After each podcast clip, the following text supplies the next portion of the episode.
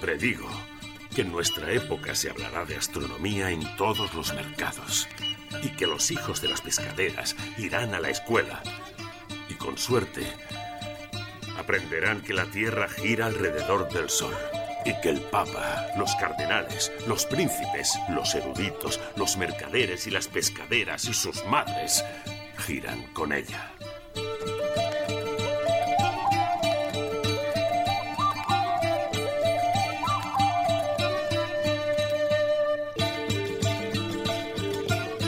Dicen que solo le tememos a una cosa, al vacío. Bienvenidos a Horror Vacui.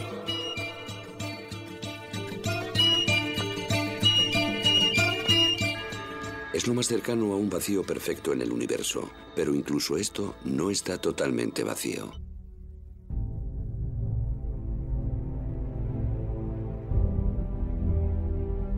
El sol se está asomando por el borde de la luna. Recibido. Es una vista inquietante. Hoy es 20 de julio de 1969. Hoy es el día en que pondremos el pie en la luna.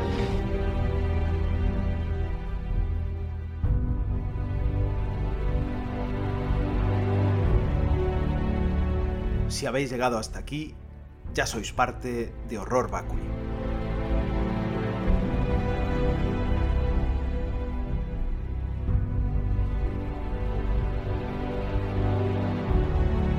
Hoy se cerrará el ciclo lunar. No hay tiempo que perder.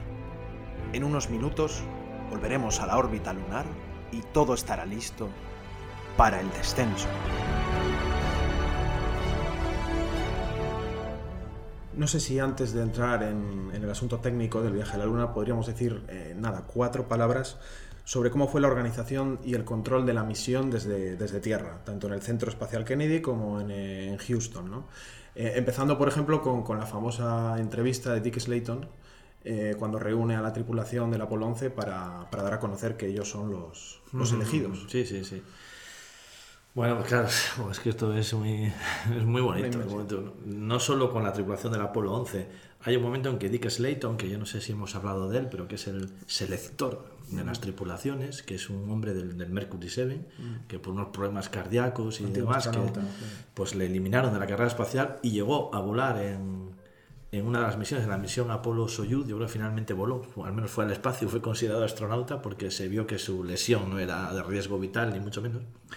Pero Dick Slayton era un hombre de una determinación tremenda y que sabía además convivir con los astronautas siendo su amigo y a la vez imponerles una secuenciación de las rotaciones, las que hacían ellos, y en el que no, en el que no valía tratar de convencerle de que tengo que ser yo. Y era respetadísimo por los astronautas. Antes de esa reunión que estás citando tú, David, hay una reunión que está bastante bien recogido dentro de la película, que es tremendo, que es, hay, me parece que unos 17 astronautas en una sala, de reuniones llena de humo, eso está muy bien, muy bien ambientado dentro de la película, y están esperando a que llegue Dick Slayton, ¿no? que es cuando ya él tiene fechas concretas de cómo van a ser las misiones y sabe que la 11, aunque no están asignadas las tripulaciones todavía, será la primera que intentará el alunizaje y a partir de ahí hasta la 17 y la 18, que estaban también contempladas, pues será todo consecutivamente pues los, los, los hombres que están en la luna. ¿no? Y es tremendo, cuando llega allí y, y les suelta esto de, señores, quería decirles una cosa. Eh, quiero que sepan que el primer hombre que pisará la luna entró hoy en esta sala y me está mirando. No sé quién es ni me interesa, pero creo que ustedes querrían saberlo. El segundo, el tercero, el cuarto también están aquí. Sigan trabajando. Entonces, claro, eso está muy bien, muy bien relatado en la película, cómo se quedan todos mirándose y, bueno, o sea, en el fondo pensando, ¿seré yo? ¿No seré yo? Pero claro, y además Dick Slayton, yo creo que en ese momento, que creo que es el año 1967, realmente no sabe quién va a ser la tripulación definitiva. ¿no? Pero sí sabe que va a salir de allí. Todas las tripulaciones que pisen la luna ya están aquí. Los hombres de esta sala participarán en los alunizajes. Dos de vosotros seréis los primeros. No sé quiénes exactamente. Lo único que sé es que El primer hombre que pise la luna ha entrado hoy en esta sala y me está mirando. Y bueno, eso es tremendo. Y después sí, más o menos en abril, yo creo que es en la primavera, marzo, abril del 69, es cuando se comunica a la prensa eh, quién va a ser el primer hombre en la Luna. Ya empiezan las ruedas de prensa en abril en las que ya se sabe que va a ser Neil Armstrong. Es más que probable, creo que lo citan, que en torno a primeros de año de 1969 lo supiese la propia tripulación. Sé que los llama a su, a su despacho también Dick Slayton, a los tres, y les suelta así la frase de seréis vosotros. Y con la misma, pues seguid trabajando, ¿no? Vale, pues muy bien. Pero tiene que haber algún momento, que eso no se sabe bien, eso nadie ha dicho en qué, qué momento exacto llama a Neil y le dice, y además serás tú el primer hombre. Porque durante esos meses, entre enero y abril de 1969, hay mucha filtración y mucha incluso especulación en prensa sobre quién va a ser el primer hombre. Y llega a salir publicado que el primer hombre en la Luna va a ser Buzz Aldrin. Con lo cual, Buzz Aldrin fue el hombre más feliz durante unos días o semanas hasta que le empiezan a llegar ya soplos internos, porque muy probablemente Neil ya lo sabía, de que no va a ser él. Y sí, tienen que ser momentos que si se pudiera viajar en el tiempo, a mí me encantaría estar en esa sala, de, viendo a 17 astronautas y, y, yo sí sabiendo quién es quién, pues verlos ahí trabajando, ¿no? Y por supuesto a los tres, a los tres elegidos, cuando serás tú.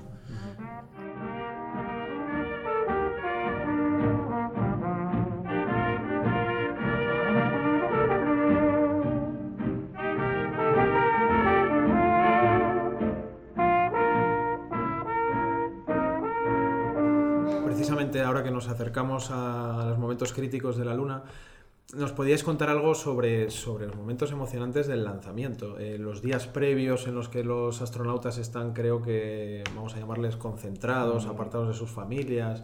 Eh, porque además tenían que guardar una especie de cuarentena, ¿no? Por motivos, lógicamente. eso es. Porque una enfermedad infecciosa unos días mm. antes pues, podría suponer la, la cancelación.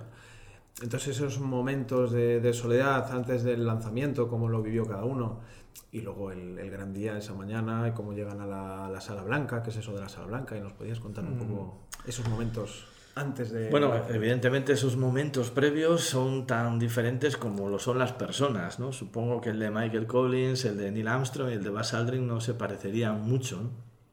Sí en, los, sí en los protocolos. ¿Cómo lo viven? Pues bueno, es conocida también la, las conversaciones, sobre todo la de Neil Armstrong, que tiene con sus hijos antes de, antes de partir ya hacia, hacia Florida. Y bueno, pues además hablándoles muy claro, ¿no? Pues es un momento, la última cena que haces en casa y demás, y antes de ir a esa cuarentena que, que citabas tú, David, ¿no? En el cual le reconoce, bueno, no os preocupéis, papá va a estar bien, lo va a hacer bien, es muy probable que vuelva, hay alguna posibilidad de que tengamos algún problema, esto también tenéis que saberlo y tal.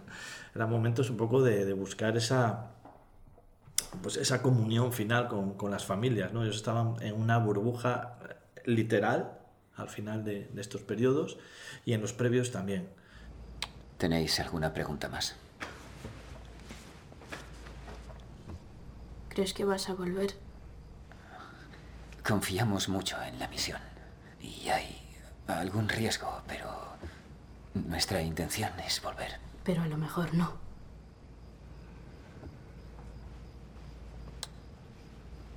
Eso es. Vale. ¿Vale? A la cama. Daros cuenta que además toda la fase, las semanas previas al lanzamiento, los meses previos incluso, estaba entrenando 12 y 14 horas ya, sobre todo Bas Aldrin y, y, Neil Armstrong en el simulador del módulo lunar. Esto era una obsesión, como además era el único elemento que no tenía una réplica aquí en tierra para hacer las, digamos, eh, experiencias, para hacer ensayos, pues era simulador, simulador y simulador. Entonces ellos estaban permanentemente cogiendo aviones, es decir, terminaban las sesiones de, de ensayo y cogían y volvían a Houston, que es donde estaban las urbanizaciones de, de sus familias, para poder estar con ellos. ¿no? Y después pues pasan a, esos momentos, como decías tú, de la sala blanca, que es la sala un poco de, asepsia, donde ellos están siendo vestidos, si se me permite el símil, bueno, no, no, es porque sea por afición personal, pero bueno, de, de, cómo se visten los toreros, que es alguien que se está enfrentando a un momento muy, muy dramático y muy decisivo, y realmente como, como los toreros también, pues se encargan otras personas de hacerte toda esta todo este proceso. ¿no?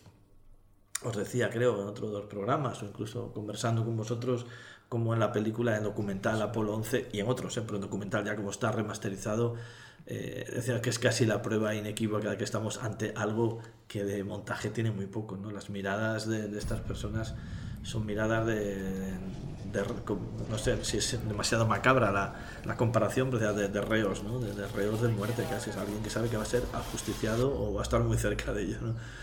Y bueno, pues son momentos de, de, muchísimo silencio, de todo el mundo está concentrado en lo que tiene que hacer, el, el, que le viste en el traje, que todos los anclajes, que todo esté perfecto, el que les está metiendo oxígeno puro para purgar el nitrógeno, está pendiente de controles, presiones y demás. Y es un proceso que dura horas. De hecho, después tienen que estar sentados en unos sillones terminando de purgar el nitrógeno. Eso están dos horas o dos horas y media hasta que ya son conducidos finalmente en un transporte especial, en una especie de furgoneta hasta, hasta la torre de lanzamiento. Ascensor, con pasarela y son introducidos en, en, la cápsula. Hay unos minutos que tienen que ser terribles, esperando, o sea, escuchando ya la cuenta regresiva por línea interna. Y el resto de la historia, pues creo que ya le hemos dado un buen repaso. Con ustedes el corresponsal de CBS, Walter Cronkite. Buenos días. Los astronautas ya están a bordo. Su próxima parada, la Luna. Los tres astronautas ya están dentro de su pequeña nave espacial, en la punta de este enorme cohete. Tienen unos cuatro metros cúbicos y medio, como el interior de un coche pequeño.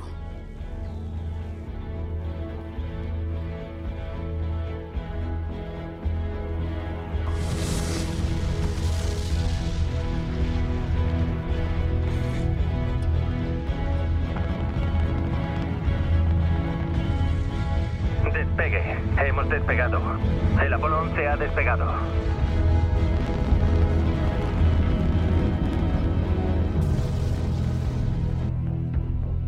Pero sabemos poco de la vida dentro del módulo de mando.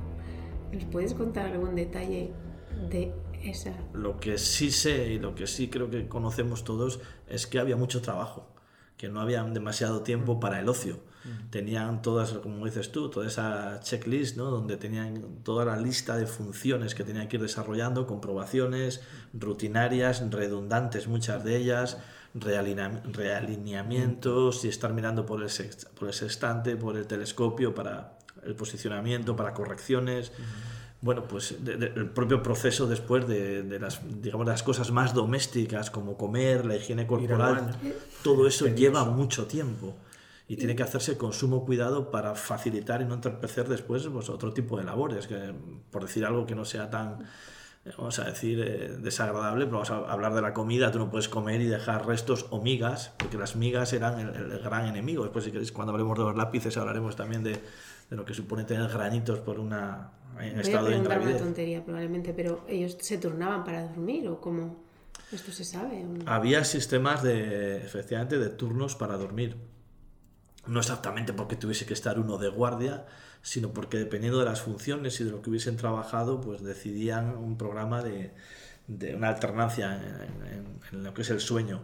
Pero creo recordar que sí que había momentos en que había sueño para, para todos ellos, o al menos descanso. También estaban programados los descansos, una vez que habían hecho realinea, realineamientos o que habían hecho una serie de funciones y chequeos. Pues bueno, chicos, tenéis dos horas, en dos horas volvemos a hablar. ¿no? Uh -huh. El doctor Hawkins informa que según todos los indicios, el equipo está durmiendo profundamente. El director de vuelo ha tomado la decisión de no llamarles para que sigan durmiendo. Pero es laborioso, ¿eh? laborioso. Veo un astronauta incluso en la estación espacial, ahora que ya parece que está todo ganado, que tenemos espacio, que van las cosas solas. Están. ¿qué es un curro, es un curro muy, muy duro. ¿Y tienes una historia parecida con respecto a los bolis y a los lápices? ¿O no? Hubo también concursos. Los, los y bolígrafos y lápices, como también se le ha dado mucha vuelta a todo esto. Por lo, lo, primero, porque hay una falsa leyenda sobre que los soviéticos eran muy listos y mientras los americanos gastaban sumas ingentes en diseñar bolígrafos que pudiesen escribir en ingravidez, los soviéticos fueron más listos y dijeron que narices, llevemos un lápiz. Bueno, esto es una solemne bobada porque también llevaban lápices en, o se plantearon tener lápices en las, misiones Apolo, pero también se dieron cuenta de que llevar eh, minas de grafito podía suponer que se desmenuzasen esas miguitas de las que hablábamos antes y que además el grafito al ser conductor se insertase en cualquier switch de conectores y tal y hiciese un falso contacto indeseable. Es verdad que se dedicó dinero eh, a diseñar los, los lápices y salieron muy caros y fue criticado, para que veáis un poco de las contradicciones del sistema, ¿no? que gastaban miles de millones de dólares y se criticó que esos portaminas que llevaban al espacio, querían llevar al espacio, habían salido enormemente caros, pero enormemente caros no es lo que circula por internet, que igual la unidad le salía a 100 dólares, por ejemplo, pongamos.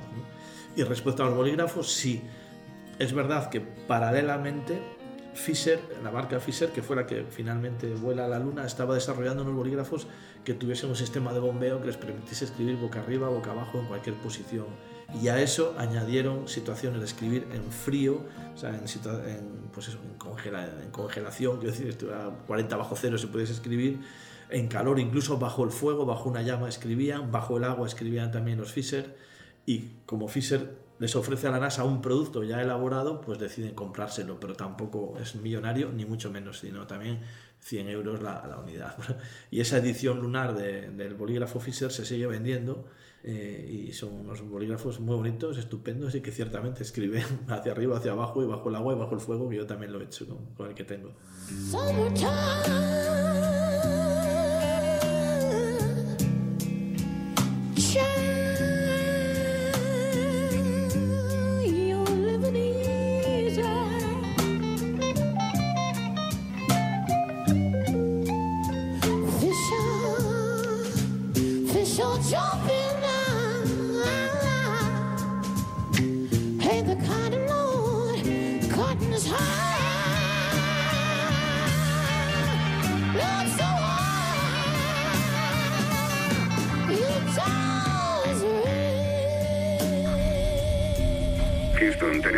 Visibilidad perfecta.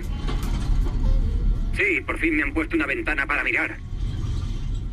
Coba, si quieres te escuchamos las cuestiones energéticas y del combustible del módulo de mando y, servicio. Así como en el Saturno 5 habíamos dicho que los combustibles eran eh, el queroseno y, el oxígeno, o el hidrógeno y el oxígeno, y que son combustibles que, bueno, pues dijimos que eran propergoles porque no hace falta la actuación de la atmósfera, sino que, bueno, pues ya lleva el propio comburente que es el oxígeno.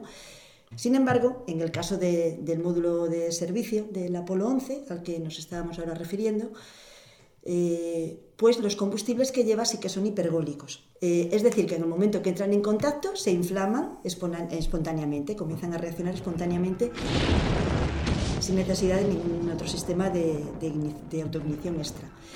Concretamente, este sistema de combustibles son el combustible aerocina 50, que es una mezcla al 50% precisamente de eh, dos compuestos de básicamente de bueno uno de ellos de nitrógeno e hidrógeno que se llama hidracina y otro de bueno de nitrógeno hidrógeno y carbono que se llama dimetilhidracina bueno asimétrica eso para los más entendidos en química, pues es la 1,1-dimetilhidracina. Bueno. Eh, ese sería el combustible. Y después el, el, comburente, el oxidante, no es oxígeno puro en este caso, sino que es un, compuesto de oxígeno, un óxido de nitrógeno, que es concretamente el tetróxido de nitrógeno. Que es verdad que estoy comentando que lo lleva el módulo de servicio, pero el módulo lunar, el Eagle, también lleva estos, estos, mismos, estos mismos combustibles hipergólicos.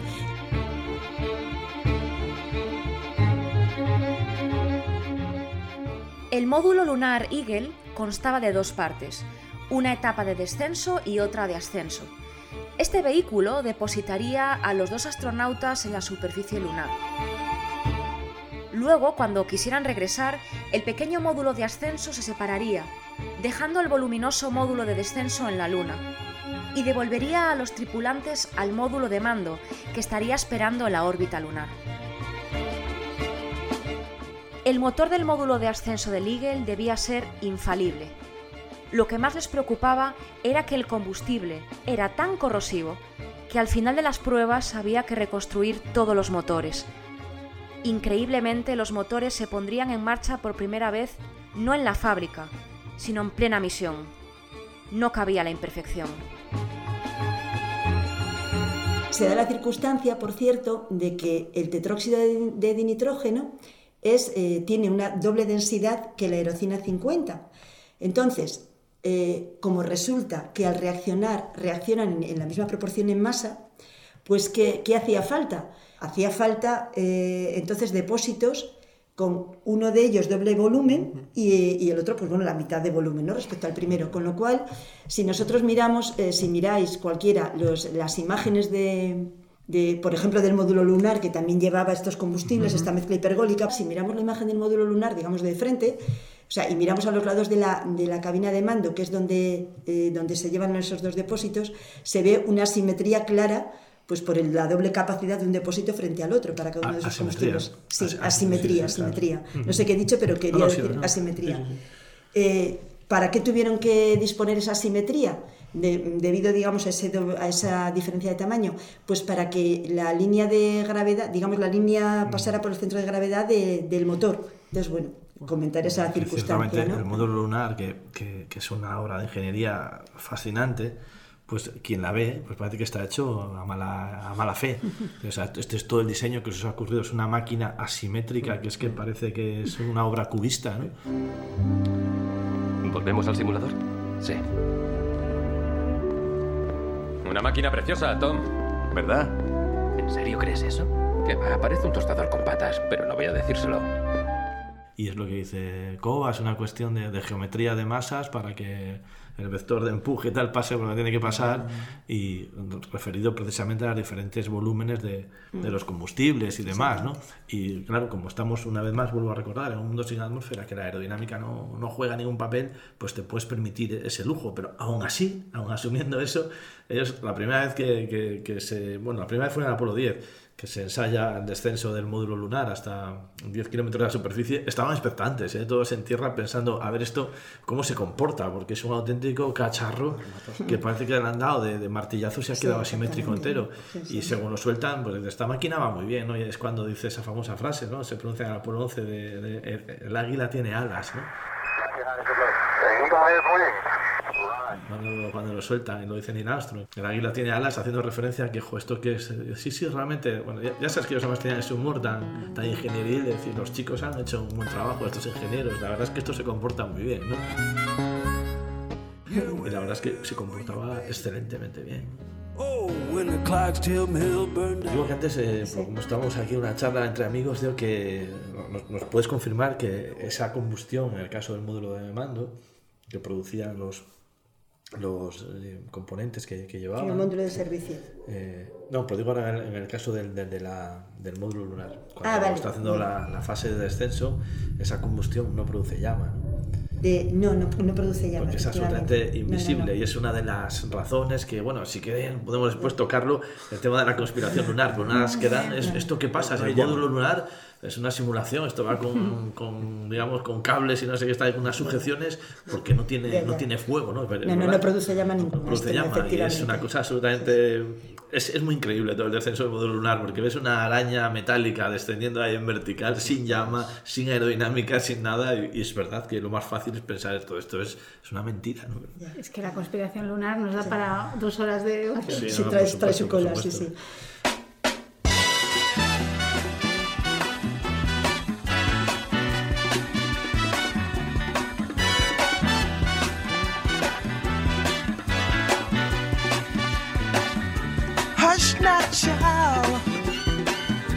and don't cry. Your folks might understand.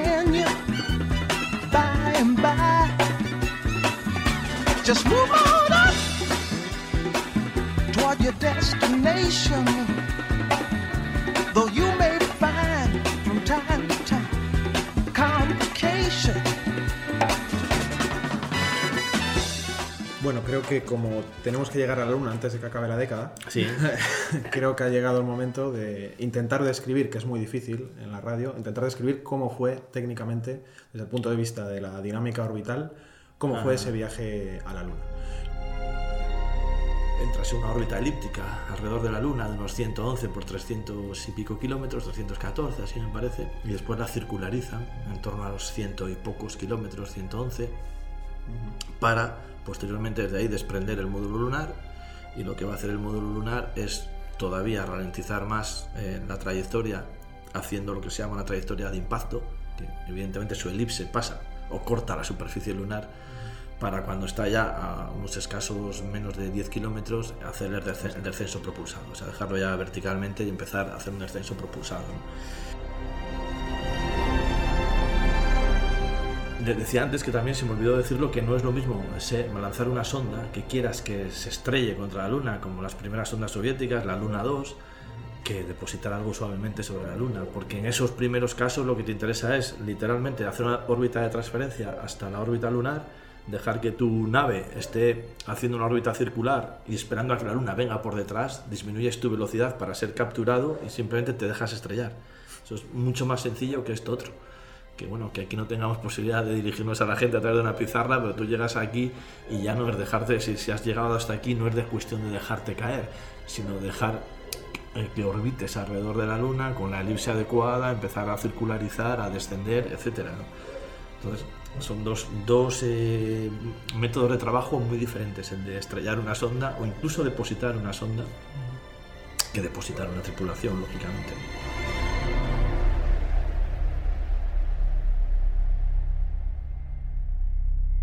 Quizá el momento culmen de la misión es el alunizaje. Entonces sí que estaría bien que habláramos, habláramos siquiera unos minutos sobre, sobre ese momento clave en el que, claro, cómo fue ese momento en el que se abre la escotilla y pasan del módulo de mando al módulo lunar, cómo se preparan para, para realizar la maniobra y qué nos podéis decir al respecto hay momentos, todo, todo, el proceso es delicado y, el peligro, como bien se vio en el Apolo 13, puede surgir en el momento más impensable. Pero evidentemente hay momentos muy claves. La inserción en órbita lunar es uno de los momentos críticos porque de circularizar bien esa órbita va a depender que después el descenso del módulo lunar sea el apropiado. Ahí, como decíamos, un encendido que se retarde o que se corte demasiado pronto, pues puede provocar desde una trayectoria, hombre, no voy a decir en órbita de escape, no van a salir con una trayectoria hiperbólica, porque eso requeriría haber dado un, o haber mantenido una velocidad muy elevada, pero sí que si se reduce sensiblemente la velocidad ahí pueden tener órbitas que se aproximen ya a órbitas de impacto, como comentábamos. ¿no? La Luna está ahí mismo, en todo su esplendor. ¿Quieres verla? No mires, comienza la ignición. Ocho segundos. Preparados para ignición. Modo B encendido. La ignición va bien. Llegamos a B. Y hay un momento que sí, que tiene que ser en lo personal, y así lo confesaban ellos, muy casi emotivo, que es el momento en que ya tienen la escotilla abierta para pasar al módulo lunar, se despiden de Michael Collins, se enfundan sus trajes y, y se van para el módulo lunar y se desprenden. Armstrong y Aldrin se atan a las paredes de metal del módulo. A la 1 y 11 del mediodía, Collins, solo en el Columbia, los ve descender. Tened cuidado. Nos vemos, responde Armstrong. Entonces ese es un momento también crítico, porque el módulo lunar, como decía antes, no había sido probado en tierra. Y Evidentemente, como nos contaba Cobas, por cuestiones de, centro de gravedad, de las densidades de los combustibles y demás, tenía esa forma tan aparentemente caótica, habida cuenta de que al no haber atmósfera, pues la aerodinámica contaba bien poco. Y entonces nos da igual lanzar un esbelto proyectil en órbita lunar o un esbelto satélite que lanzar una caja de zapatos. Pero siempre subsistían estas dudas de qué tal evolucionará el módulo lunar cuando sea liberado de, de, su, de su amigo, el módulo, el módulo de mando, ¿no? El Columbia. Recibido, el águila se ha separado. Recibido, ¿qué tal va? El águila tiene alas. Evidentemente no es volar, es todo lo contrario, está cayendo, pero bueno, es una frase de momento muy bonita, me comprueban que el módulo lunar va muy bien.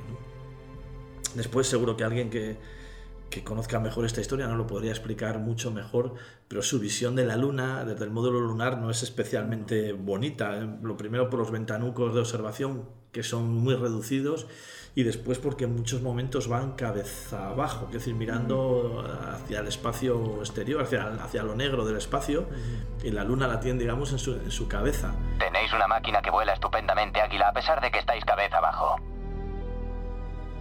y solo cuando empieza el descenso propulsado en el tramo ya final es cuando giran y ya tienen una visión de una luna muy cercana, una luna que la tiene a una decena de kilómetros. ¿no? Dentro de unos 25 segundos, el vital encendido del sistema de propulsión del módulo lunar comenzará a ralentizar el descenso del aterrizaje.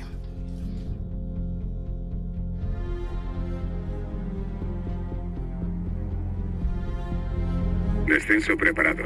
Indicadores de altitud encendidos. Ignición.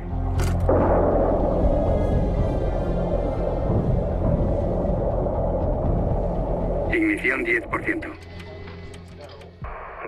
Entonces, bueno, eh, en lo que se refiere a, a, esa magia y tal, no, no era tanto porque además en el módulo lunar en esos momentos sí que todo se limita a un pilotaje en modo automático por parte de, del comandante, que en este caso es Neil Armstrong, y, el piloto, ese, es su, su cargo, su título del módulo de, de, mando, que es del módulo lunar, perdón, que es Buzz Aldrin, pues lo que hace es ir, digamos, sobre todo refrescando y cantando los datos de telemetría, de velocidad horizontal, de, de deriva, de no sé qué tal, y de altitud.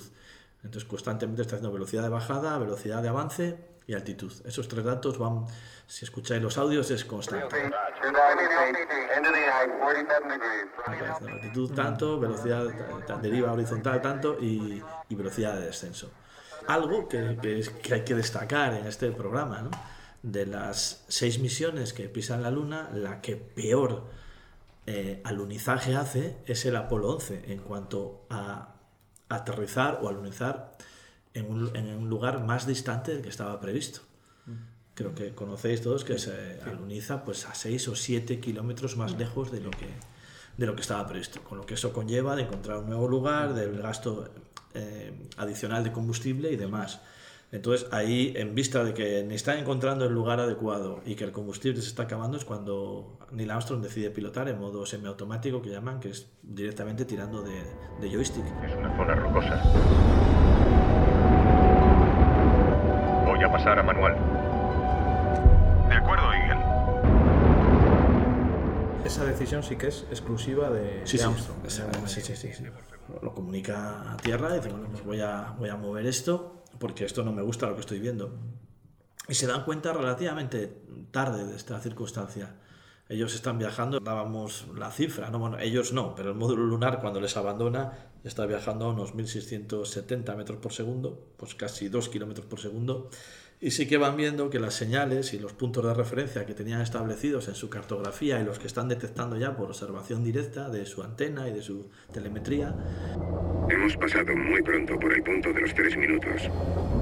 Pues hay dos o tres segundos de adelanto. Cada dos o tres segundos de adelanto, cuando vas a dos kilómetros por segundo, pues es que tienes seis adelantado, ¿no? Y esto por lo visto no recuerdo bien, no sé si alguno sabéis a qué se debía, pero, que, eh, pero creo que fue... A, creo que se debía al momento en que, en que se desconectó, digamos, del uh -huh. módulo de mando, el, el módulo lunar. Sí. Que el hecho de las válvulas que los desconectaron, o sea, uh -huh. que los desacoplaron, digamos, sí, sí, sí. pues se ve que le dieron más empuje del necesario o algo así, y eso exacto, hizo que, que, Ahí debe haber una especie de... unos kilómetros más... Las, las válvulas haber un vaciado también uh -huh. de gases y demás, y, y bueno, al, algún gas residual o algún impulso final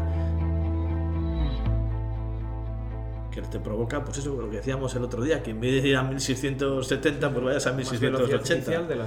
Y entonces eso le da un impulso adicional que le hace adelantarse y que ya lo tienen como añadido, como remanente ahí todo, todo el tiempo, ¿no? Lo cual confirma lo que ya sabemos todos, que es todo súper crítico aquí, ¿no? Claro, o sea... claro, porque además daros cuenta que, que a pesar de que la Luna es un lugar, pues aparentemente, hay que decir, eh, uniforme en ese sentido, porque el uniforme no tiene nada, claro. Entonces no me vale aterrizar en el mismo sitio que estaba pensado o 6 kilómetros más allá. The moon and you appear to be so near and yet so far from me. And here am I on a night in June, reaching for the moon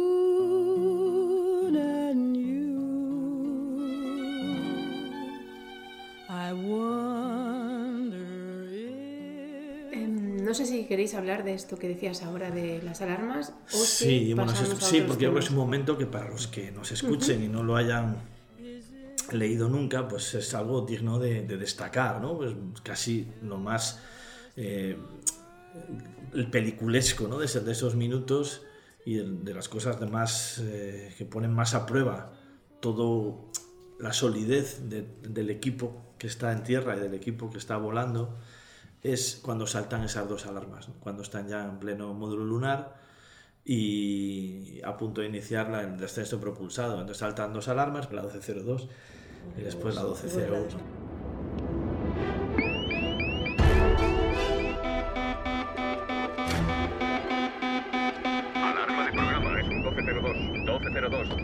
1202, ¿es el radar? 1202, no es el programa, quizás el soporte lógico no había pasado nunca en la simulación. ¿Qué es? Dos alarmas que, bueno, además tienes eh, la típica alarma eh, que te lo recuerda a cada segundo, una luz roja parpadeante que te está diciendo alerta de programa o alarma, alar- alarma de programa. ¿no?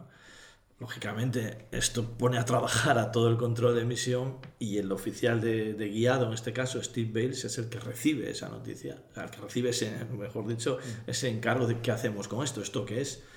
Daos cuenta de que los códigos de, de alarma o de alerta que tenían en los programas de navegación eran extensísimos, no era como, ni mucho menos como un ordenador actual, que normalmente te va a dar una lectura de qué tipo de errores, sino que simplemente era una alarma más y, y no era de las habituales precisamente. ¿no?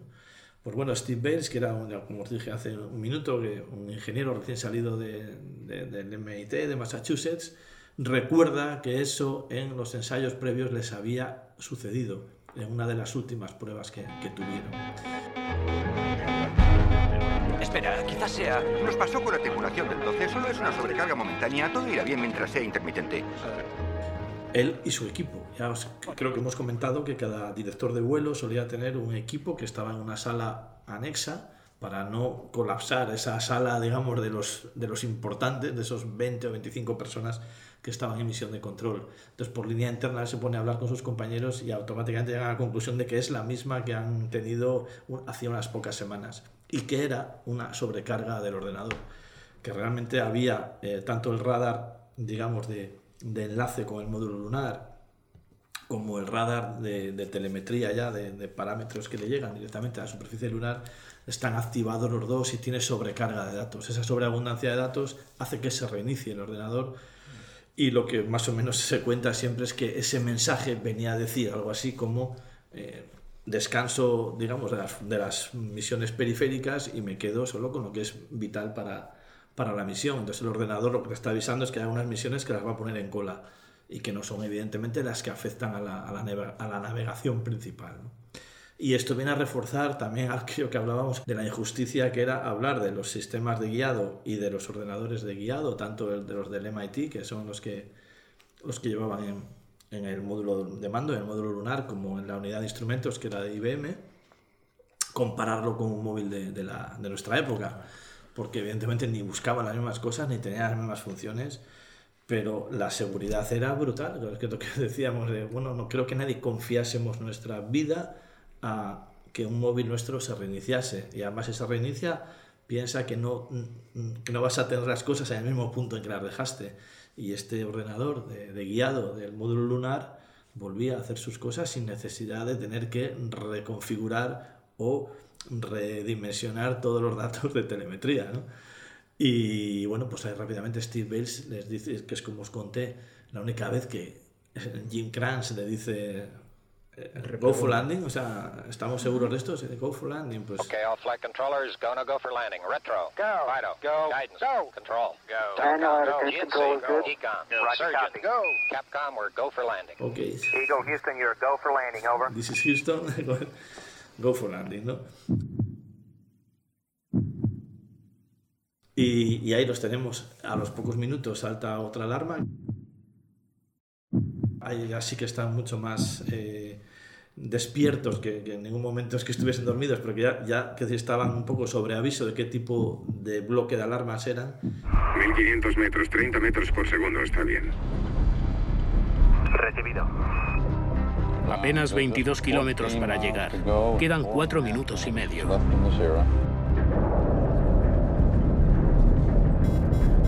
Alarma del sistema. 1201. Alarma 1201. Recibido. Alarma 1201. Y dicen, bueno, pues es- este es el mismo tipo, seguimos adelante con ello, ¿no? Es del mismo tipo, podéis seguir. Adelante. Podéis seguir. El mismo tipo. Podéis seguir. 600 metros.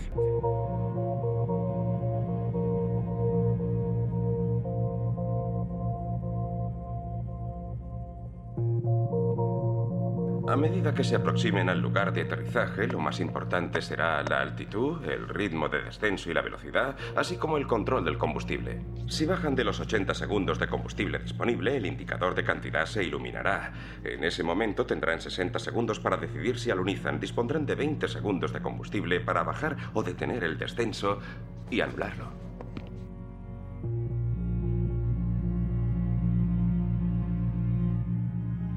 Que encuentra Astron realmente, que así lo definió, es estoy llegando a una zona en la que nada más que veo piedras del tamaño de un autobús o cráteres del tamaño de un campo de fútbol.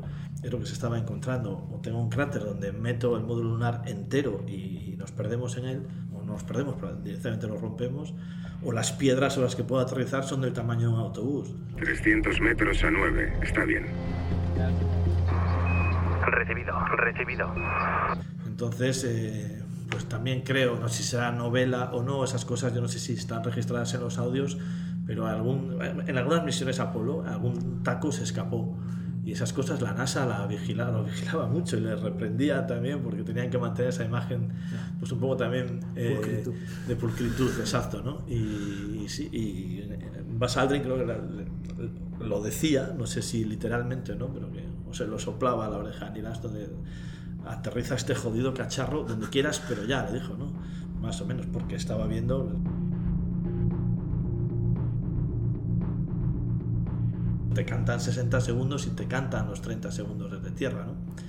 Esto es sabido porque una vez que llegas a cierto nivel que se dispara una de las alertas que tienes en tu display, sabes que eso es que dan, eh, pues no sé cuántos galones da, que supone un minuto de combustible. Cuando eso se dispara, se lo comunica al Capcom y que lo están viendo antes que los astronautas y pues 60 segundos, 60 segundos.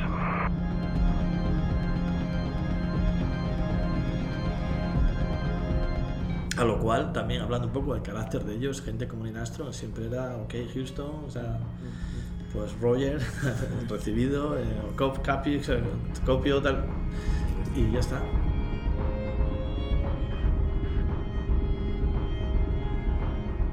Y después de eso todavía hay algo peor que de 30 segundos, ¿vale? ¿Entendido? 30 segundos. Un poco a la deriva hacia la derecha.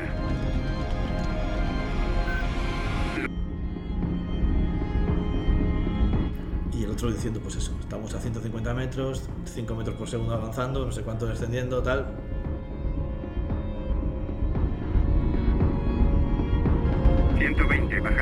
...120, bajando a 2,7, 2,4 hacia adelante. Despacio. Con suavidad. ¿Cómo va el combustible? 8%. 100 metros, 40, 30. 30 metros, bajando un metro por segundo. Velocidad 2,7, 5%. Combustible a 5. 60 segundos.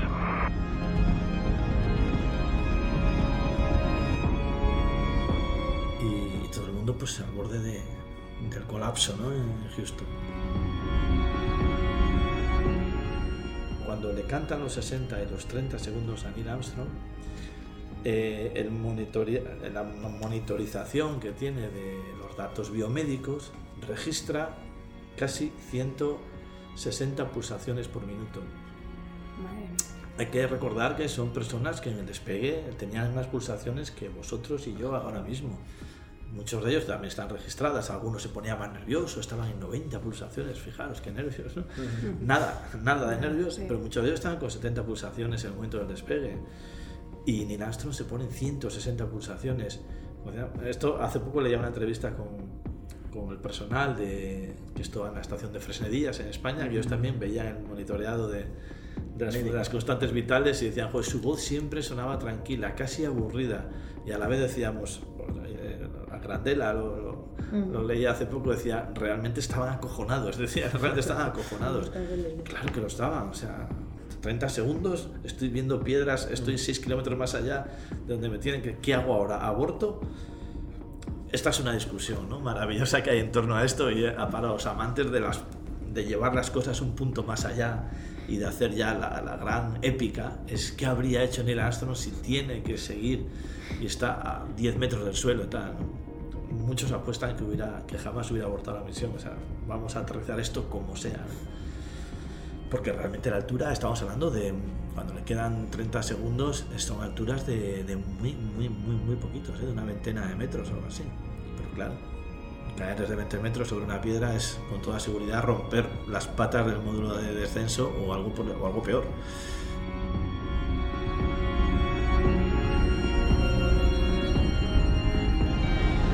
Luces encendidas. Estamos levantando algo de polvo, 6 metros. Descenso a 0,7. Un poco a la deriva hacia la derecha. 30 segundos.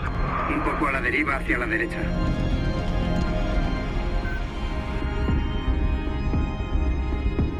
Y bueno, pues Neil Armstrong tuvo la suerte de encontrar una zona más o menos despejada y dijo, pues aquí. Parece un buen lugar. Voy hacia aquel cráter. Tenemos un buen sitio. Y sí, en ese momento sus pulsaciones bajan un poquito, sigue descendiendo y muchas veces se ha dicho, ¿cuáles son las primeras palabras que se escuchan en la luna dichas por un ser humano? Obviamente no son ni, ni el primer paso para el hombre, ni siquiera aquí base tranquilidad, sino, ok, contact light, eh, motores apagados, ¿no? Pues, luces de contacto, ok. Luz de contacto. Apagando. Vale, motor parado. Mando manual desconectado. Motor apagado. motores apagados. Eso es lo primero que se oye. Y después sí, creo que ya os lo comentaba, ¿no? Como los buenos, como los buenos, ¿no? Como mandan los códigos de, de navegación marina, pues quien llega a un territorio ignoto tiene la potestad de, de nombrarlo y de bautizarlo. Y desde ese momento se tiene que dirigir a todo el mundo desde, con, desde el nombre específico de ese lugar que tú vas a bautizar para que el Capcom supiese cuál iba a ser ese lugar, él sí lo había hablado con Charlie Duke. Dice, bueno, cuando llegue nos llamaremos de este modo. Y es cuando dice, Tranquility Base here. The Eagle has landed. Pues ese, aquí base tranquilidad, ¿no? Pues así lo llamó Neil Armstrong, nadie lo sabía, ante la algarabía de todo el control de misión, de las salas anexas del país y del mundo entero, porque esas son las primeras frases que dicen, o sea, realmente sí son las que vienen a traernos la idea de lo hemos conseguido, o sea, hemos, hemos alunizado, ¿no? El águila, precioso, ¿no? Base tranquilidad, además, momento, pues, tremendo donde los haya, ¿no? Donde, donde a mí, en este, en este un poco reflexiones ya finales, eh, me, ha seducido siempre, ¿no? Esta personalidad de todos los equipos, como decía, y de los astronautas en particular, es la, sobriedad, que me lo habréis oído decir muchas veces, sin llegar a lo frío, ni a lo distante, ni mucho menos a lo poco emocional, emocional ¿no? todo lo contrario. Pero nada adornado. O sea, la cosa tiene tal magnitud, tal potencia en sí misma que no necesitas un anuncio de Coca-Cola ni necesitas eh, sobre, sobredimensionarlo como en los programas o los realities de, de turno. ¿no? porque además estos, estos chicos, porque eran unos chicos de treinta y tantos, pues se estrechan la mano, o se la chocan y se miran, por lo visto, y, y va Aldrin, después de todas las rivalidades, después de todo lo que las tensiones que han pasado, y bueno, se da un fuerte apretón de manos, se, se agarran las manos como diciendo, aquí estamos, aquí estamos.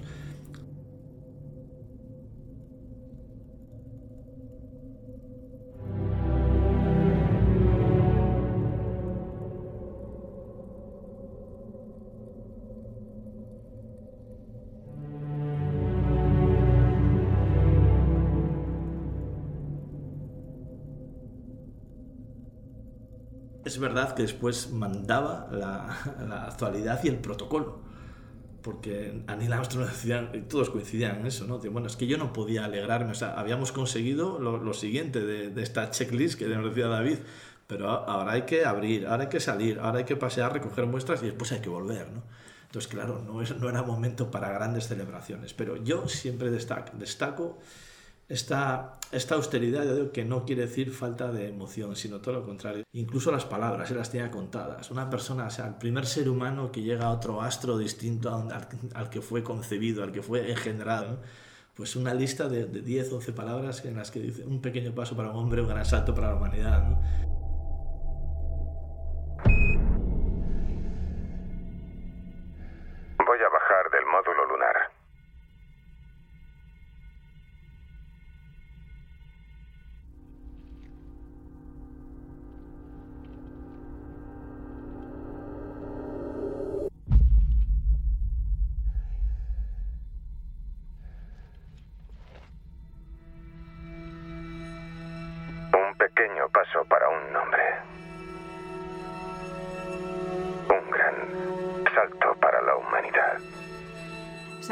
¿Sabes cómo se gestó esa frase? Porque creo que le preguntaron a él qué dirás cuando llegues y él Mm. no dijo lo que iba a decir, pero no se sabe si esto No, fue... mira, afortunadamente yo creo, eso no lo sabrá nadie, ese secreto se le llevó el bueno de Neil a la tumba, nadie sabe cómo se gestó, porque eso no se lo confió a nadie. Estoy seguro de que a cualquiera que se hubiera confiado lo hubiera dicho. Es más, los que ahora dicen que se lo dijo, también es más que dudoso que estén diciendo la verdad. Y hablo de su hermano. Su hermano eh, asegura que esa frase él la conocía semanas o días antes incluso de partir a, la misión Apolo 11, cenando vis a vis los dos hermanos, y que en los postres Neil le acercó un papel y dijo, ¿qué te parece esto? Y lo leí y dije, oh, Neil, es magnífico, ¿no? Pues yo no sé, cuando te has callado durante cuarenta y tantos años todo eso, o cuarenta años, decirlo a las semanas de la muerte de tu hermano, a mí me parece más que dudoso. Y sus compañeros, a los que tampoco hay que restarles credibilidad, dicen que conociendo a Neil es algo que pensó una vez que estuvo sobre la superficie de la Luna posado el Eagle. El propio Neil, además, así lo aseguraba, como nos recordaba David el otro día. ¿Tiene usted pensado algo? No, no lo tengo pensado. Aunque también los que le conocen dicen con su espíritu muy de ingeniero y tal, rápidamente la composición de, del lugar y la, la situación que él, se, que él se dibuja, pues no era difícil de, de prever lo que podía decir, porque bueno, todo el mundo está pendiente de este primer paso que voy a dar, pues la cosa tiene que ir de pasos, tiene que ir de la importancia que esto tiene para, para el hombre y que bueno, armar esa frase no le costaría mucho en las tres o cuatro horas que permanece dentro de, del módulo lunar hasta que les dan la orden de salir. Personalmente pienso que ahí es donde termina de, de perfilarlo, hombre, yo creo que algo tendría en la cabeza, algo, pero seguro que no podemos guiarnos por lo que pensásemos tú o yo, cualquiera de los que estamos aquí. Él tenía una manera de, de funcionar completamente distinta y una capacidad de secuenciar sus responsabilidades, de, que es yo creo que algo básico un astronauta. Ahora toca lo siguiente y ahora toca decir una frase, ahora la pienso. ¿Mm? Que bueno, podemos hablar después si queréis o ahora de la frase, de, además de, de Sí, cómo el se dijo. artículo se iba pre- Sí, sí, precedido sí, sí. por eh, un pequeño paso para un, Un hombre. hombre. O ese artículo realmente nunca se pronunció. De hecho, si, si vosotros veis las transcripciones de las conversaciones de la NASA, cuando dice ese One Small Step for Man, One small step for man. pues la A sale metida entre paréntesis, la añade entre paréntesis para indicar que bueno, se dijo pero no se transmitió. También es verdad, que también es una opinión personal, que un tipo como Neil eh, no tenía por qué mentir en esto. Pues me lo comí, me lo comí. Mm. Porque la frase cambia mucho el sentido, aunque todos entendemos lo que quiere decir, pero decir, bueno, es como redundante, ¿no? Es un pequeño paso para el hombre, un gran salto para la humanidad. El hombre y la humanidad vienen a ser como equivalentes, ¿no? En realidad es un pequeño paso para un humano, para, como tal paso es muy poquita cosa, para uno, pero para la humanidad es un salto gigantesco, ¿no? El caso es que ha habido una legión de, de- de técnicos analizando esas cintas sobre si se, se pudo perder el artículo, el, el A. Y yo creo que la conclusión desde hace tres o cuatro años, después de que han redigitalizado todo y técnicos de sonido del más alto nivel, es que la A se dijo, según han comentado. E incluso recurrieron a un análisis de las formas del habla de la zona de Ohio, de donde era, de donde era el bueno venir, de, de Guapaconeta, que es el nombre del pueblo, que hay que decirlo, Guapaconeta, Ohio, que queda muy bonito. Y entrevistaron a muchas personas de Guapaconeta para que dijeran esa frase, a ver si arrastraban las as. eh, y decían que sí, que además tiene una manera de hablar, que esas as en esa zona de Estados Unidos no son muy notorias, ¿no? Pero bueno, el caso es que tiene también su misterio hasta, hasta la famosa A. ¿no? The old house is still standing, though the paint is cracked and dry. And there's that old oak tree that I used to play on. Ahora que hablamos de esto del alunizaje, aunque no tiene mucho que ver con el aspecto que estamos tratando, ¿no? pero se dice que, que el módulo lunar eh, se recubrió de, con un, un tipo de plásticos, que era una mezcla de Capton, de un plástico que se llama Capton, y otro que se llama Dacron, que esto lo, seguramente lo conoceremos todos más, que, lo, eh, que son plásticos que se fabrican, no se sintetizaban en la, en la compañía americana DuPont. Y se dice que se recubrió, no sé cuánto de verdad tiene, ¿no? pero se recubrió de ese material hecho por una compañía americana porque resulta que como el tren de aterrizaje estaba hecho por una compañía canadiense, pues para que lo que tocase lo primero en la luna fuera algo americano, algo estadounidense Completamente, sí, sí. y, y no solo el tren de Claro que sí. aterrizaje canadiense, ¿no? Oh,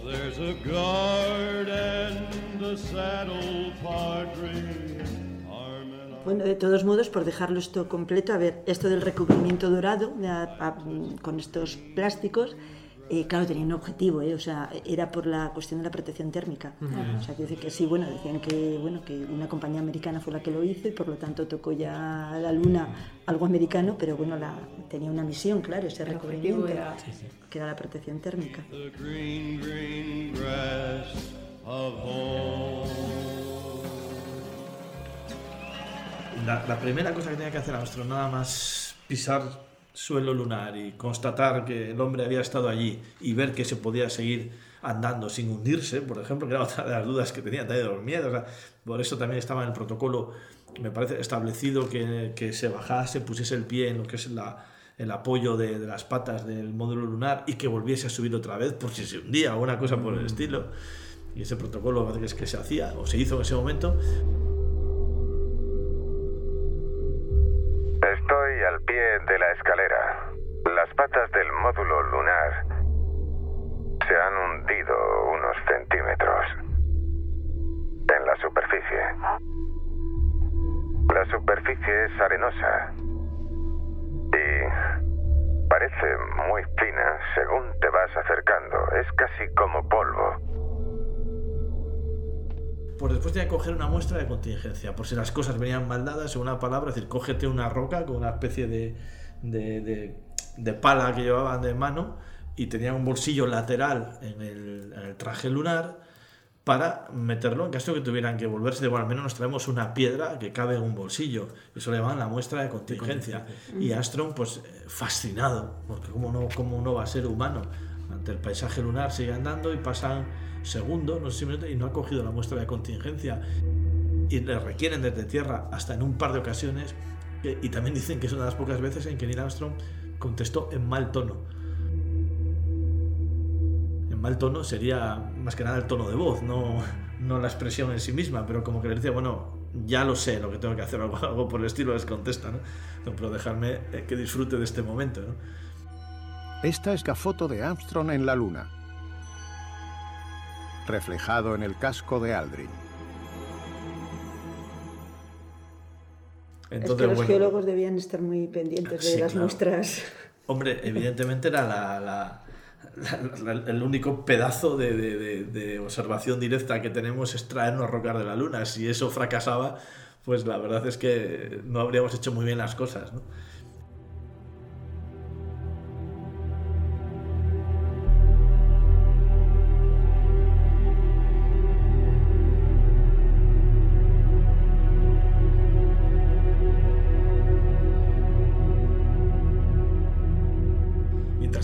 Trabajos en la superficie lunar, siempre acude a la cabeza eh, qué pensaba Michael Collins, él solo orbitando en el módulo de mando ante la posibilidad de que hubiera que abortar la misión, de que no funcionaran los motores Ah. eh, del módulo lunar y tuviera que dejar a, Volver solo. a los compañeros sí, sí. y volver solo. Ese, ese es el gran, el gran tormento que tenía Michael Collins, y eso es indudable. No el no pisar la luna, en no la soledad, como dice él. Ya sabéis que se le calificó en la prensa y en los medios de la época como el hombre más solo de la humanidad después de Adán.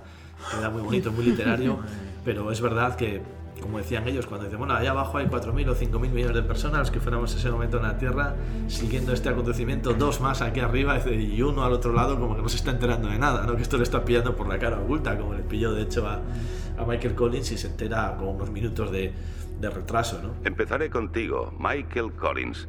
Mientras tus compañeros pasean por el mar de la tranquilidad, tú estarás solo.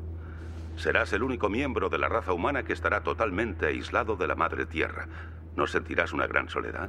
Él sabía que esto iba a ser así y respecto a la soledad, que evidentemente era enorme y después, si, si es caso, podemos hablar de, de a qué fenómenos de, de- de- ¿cómo se llama esto? De, de alucinaciones sensoriales ¿no? Tal, se enfrentaban y el entrenamiento que habían tenido para ello, pero es verdad que eso él lo eso que hablábamos antes del buen talante de él, dice, bueno, no, tenía una buena música, teníamos una especie de Wallman de la época para escuchar música, yo escuchaba la música que quería, tenía café caliente y, podía hablar con tierra cada media hora, cada completaba media órbita lo que fuese, y bueno, no, no estaba nada solo, decía él, ¿no? Pero es verdad que lo que siempre dijo que, que le atormentaba la cabeza y además lo habría ejecutado de manera matemática, como eran estas, estos profesionales, era tener que volver a la Tierra solo, en el caso que hubiese un problema con el módulo de ascenso o que hubiese ha- habido cualquier otro tipo de percance. Y dice que es algo para lo que lo había entrenado y que no sabe cómo lo hubiera afrontado, volver a la Tierra dejando a sus dos compañeros allí. Y bueno, pues la mayor alegría parece fue verlos aparecer por la escotilla de acoplamiento cuando los vi. Y a partir de ahí dije, venga chicos, vámonos, vamos para casa.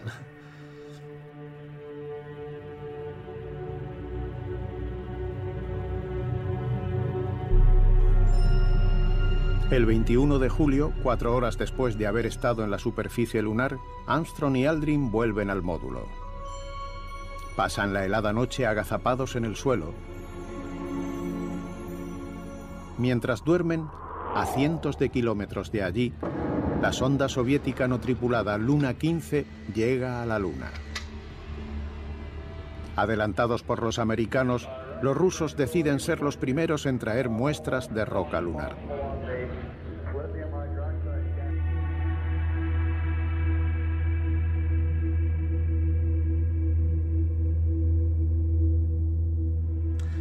Los campos de fútbol, poniendo en los estadios de béisbol, han alunizado, tal, es, es Es que momento... si las imágenes de la gente cuando, cuando están con la cuenta atrás y las imágenes del público desde en las calles viendo cómo se, Sí, sí, sí. se pisa. Man on the moon. Eh, y cómo llora la gente. La verdad es que sí, es emocionante. Simon se encuentra en Trafalgar Square junto a miles de personas que han visto en una enorme pantalla de televisión cómo el Apolo 11 se posaba en la luna. Armstrong is on the moon. Neil Armstrong. 38-year-old American. Y como eso lo cuenta muy bien Michael Collins en un documental, dice, allá donde íbamos oíamos siempre, we, we, we are, o sea, somos los que hemos, hemos hecho, o sea, todo era nosotros, nosotros, nosotros. Daba igual que estuvieses en China, en México o, o en España, ¿no? Jungle rule can't be no fool. Might get caught by the hook of a crook. Hard time for cool. Pero no hemos acabado. No, hemos acabado. Claro Porque que no. tenemos que hablar todavía de cosas, tenemos que hablar de objetos. I hope you're clean, cause the man is mean.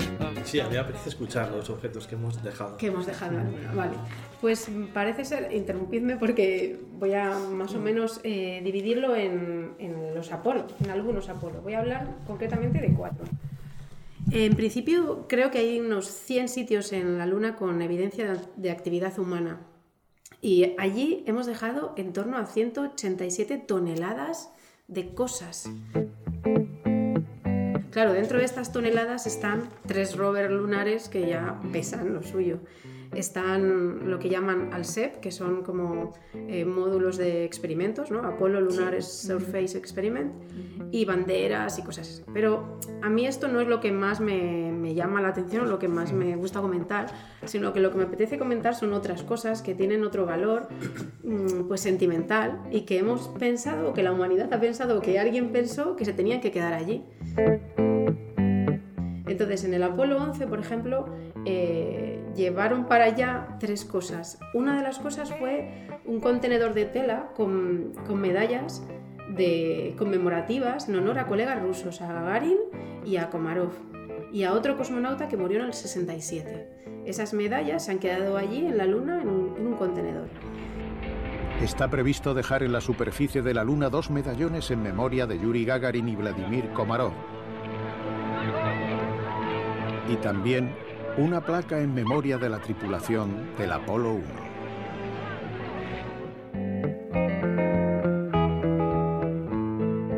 Eh, en el Apolo 14 a todos nos llamó la atención y creo que ya lo comentamos en otro, en otro episodio, lo de las pelotas de golf de Alan Shepard.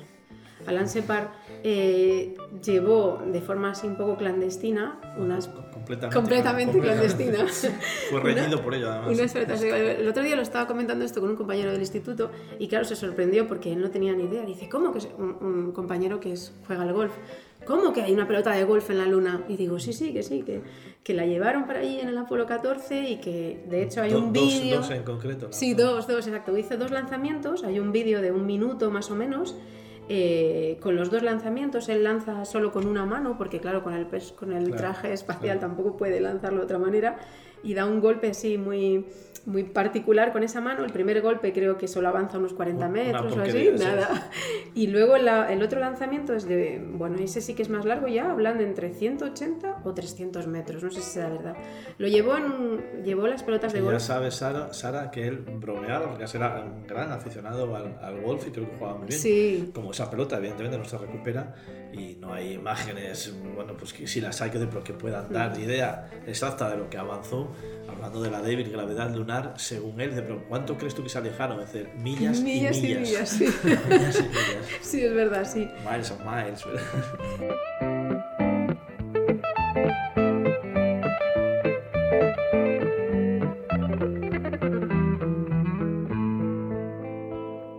En el Apolo 15 mm, dejaron eh, dos cosas que me han interesado bastante.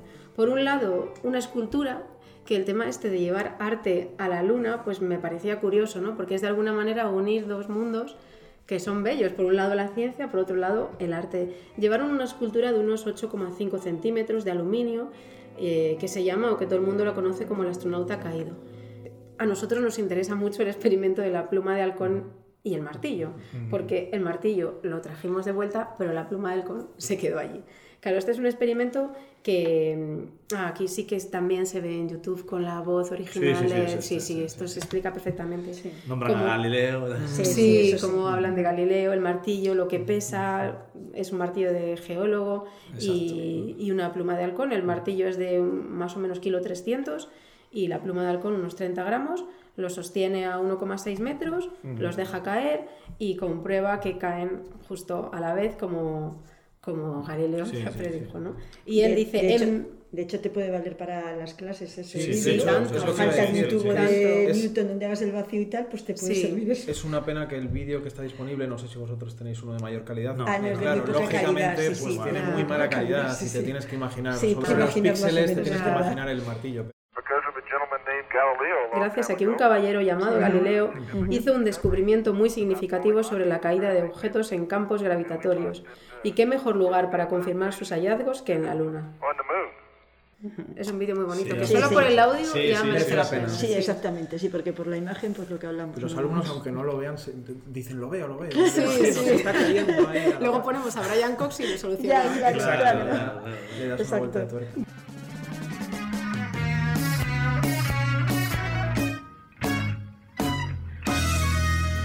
Bueno, pero todo esto de cuando pensamos en hablar de la luna y demás, en realidad yo, yo quise hablar de esto de los objetos porque a mí siempre me llamó la atención la foto que dejó Charles Duke eh, del Apolo 16 con su familia. Parece ser que, bueno, es, esta foto sí que se encuentra también fácil, porque es una foto que él, bueno, metió en un plástico y ahí dejó con sus dos hijos, que debían tener 7, 8 años, y su mujer. Y es un poco un homenaje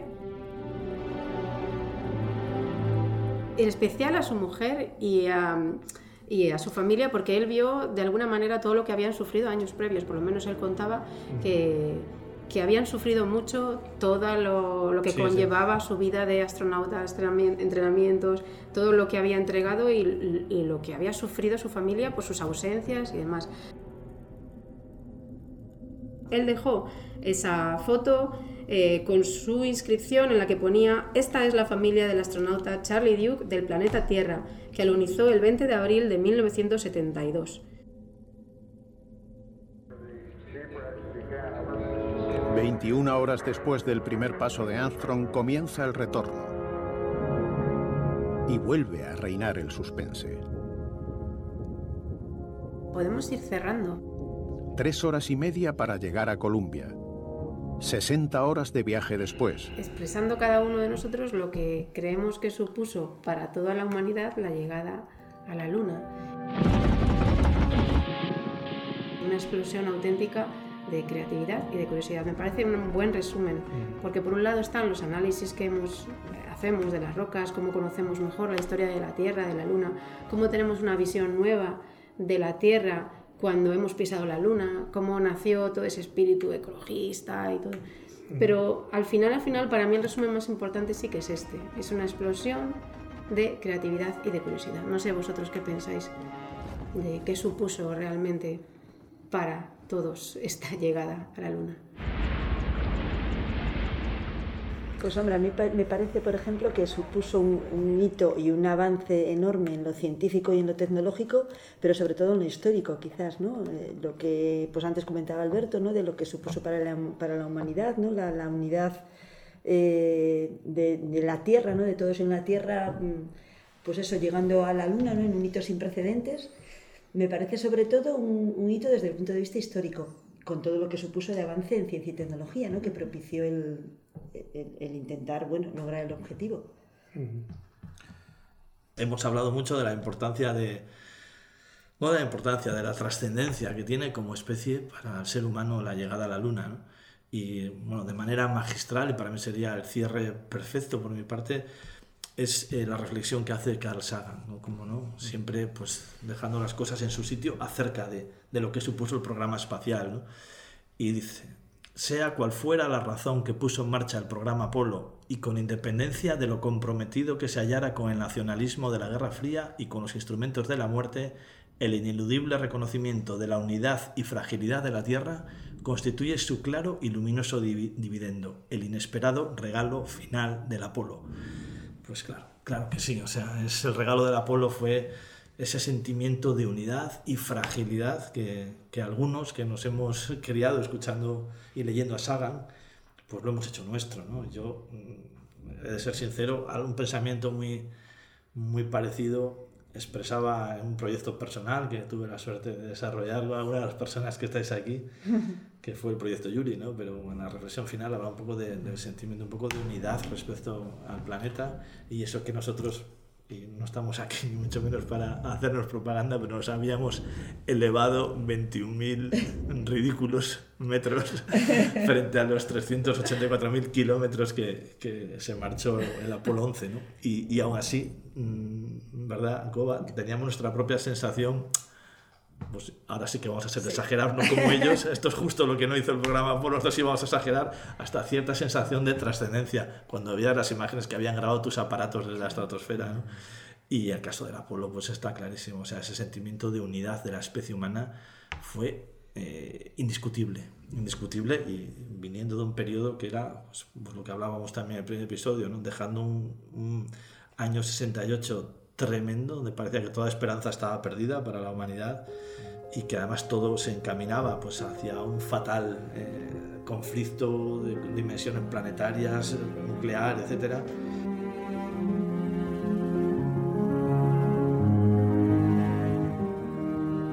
Pues desde luego que esto fue una luz, una luz que, que nos ilumina hasta el punto que de que nos sienta aquí a, a seis personas a, a reflexionar sobre ello.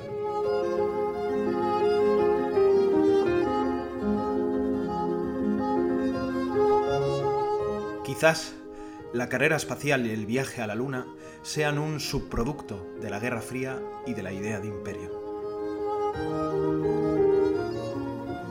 Más allá de los obsequios del Apolo y de la apariencia de unidad, parece que estos proyectos tienen un aire de obra inacabada, de templo abandonado. Hay una razón que explica la atracción que ejercen los viajes espaciales sobre los humanos, en especial sobre aquellos que nos encontramos en los alrededores de las ciencias. Al igual que Federico García Lorca dijo que el teatro es la poesía que se levanta del libro y se hace carne, las misiones a la Luna son las ecuaciones que salen de la pizarra y se hacen viaje.